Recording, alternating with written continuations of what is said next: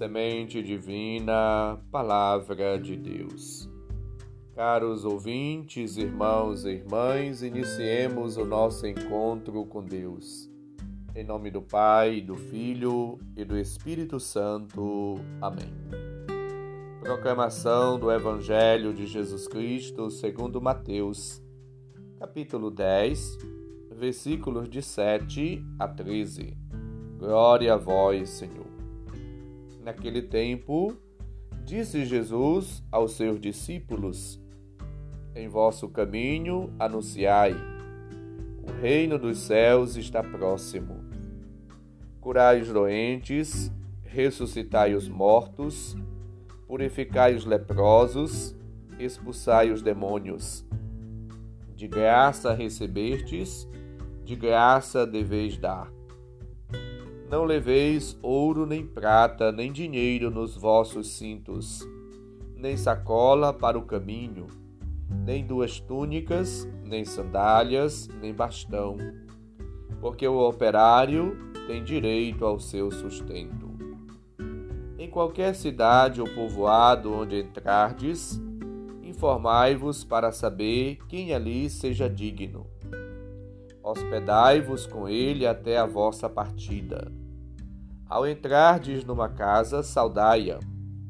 Se a casa for digna, desça sobre ela a vossa paz. Se ela não for digna, volte para vós a vossa paz. Palavra da salvação. Glória a vós, Senhor. Hoje celebramos o apóstolo São Barnabé. José cognominado Barnabé, isto é, filho da consolação. É chamado apóstolo, embora não tenha convivido com Cristo e pertencido ao grupo dos doze. Era membro da comunidade judaica de Chipre, em Jerusalém.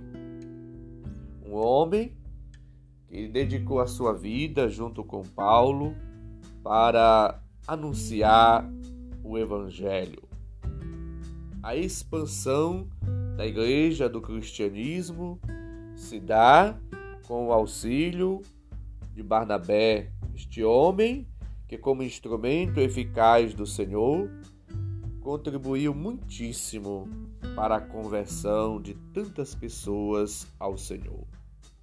Ele acompanhou o apóstolo Paulo na sua primeira viagem missionária, cerca do ano 60 e depois separa-se de Paulo e regressa a Chipre, onde terá sido martirizado no ano 60. A missão do apóstolo, como ouvimos no Evangelho, é proclamar o reino do céu, que está iminente. Portanto, é alguém chamado a instaurar o reino de Deus, um reino gratuito, um reino de paz, de justiça, de amor, de solidariedade, de paz, o reino do serviço, o reino da glória de Deus, aonde Deus tem, portanto, o domínio. É o próprio Deus que conduz, guia, orienta e assim tem centralidade de tudo. É um reino de paz, é um reino de amor, é um reino aonde a misericórdia, a bondade, a gratuidade fazem-se presente de maneira genuína. O apóstolo é enviado para de graça viver e de graça dar, anunciar a boa nova de Cristo. Portanto, é alguém que confia na providência do Pai. É alguém que vive uma vida de intimidade, uma vida doada, uma vida entregue, abnegada, uma vida toda voltada para Deus e para o próximo é alguém que vive intensamente com amor de coração, com alegria, e que vive sempre ali, tendo Deus como seu maior tesouro. De graça recebeste, de graça deveis dar. Não leveis nem ouro, nem prata, nem cobre em vossos cintos. Quer dizer, uma pessoa que espera totalmente e plenamente na providência divina. É alguém que confia, é alguém que é despojado, desapegado, é alguém verdadeiramente livre.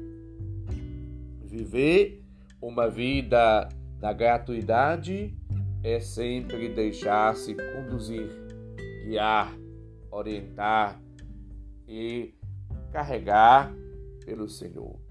É alguém que espera realmente em Deus e não se preocupa assim com a materialidade. É verdade, trabalha, anuncia, proclama, evangeliza, está junto, é presença, trabalha em prol de todos e do reino de Cristo e do bem, mas não se fia na materialidade, mas confia, espera, doa-se, lança-se, joga-se no colo de Deus e aguarda a providência divina. Anunciai o Evangelho, proclamai que o reino de Deus está próximo. Curai os doentes, ressuscitai os mortos, purificai os leprosos, expulsai os demônios. Ou seja, é alguém que continua a obra salvadora de Cristo, a obra redentora libertadora do Senhor. É um continuador da ação missionária de Cristo. Você, caro ouvinte, está procurando viver assim? No testemunho, no anúncio, na vivência da palavra de Deus, na gratuidade, na solidariedade, na partilha, na vivência da caridade? Nós temos agido e vivido e permanecido unido no amor de Cristo? Somos de fato pessoas livres, despojada, desapegada, pessoas de Deus? Temos buscado anunciar o Evangelho sem interesse, de maneira gratuita, verdadeira, sincera, autêntica? Somos pessoas despojadas e que confia realmente na providência, na graça divina? Jesus percorre cidades, aldeias e anuncia o evangelho do reino, cura os doentes e verifica que as multidões andam desorientadas, abandonadas como ovelhas sem pastor. E aí, convocando os doze, ele os prepara para estarem com ele, partilharem a sua missão, dar-lhes poder sobre os espíritos imundos para curar os doentes. Esta é a missão que Deus confia à sua igreja, aos apóstolos, a você e a todos nós, a todas as pessoas. Esta missão de anunciar as ovelhas perdidas da casa de Israel e fazer com que todos possam assim concentrar os seus esforços no horizonte bem delimitado, na abertura a Deus, ao próximo. O missionário deve proclamar o que Jesus disse e fez. Deve exercer o seu ministério em absoluta gratuidade e confiança na providência divina.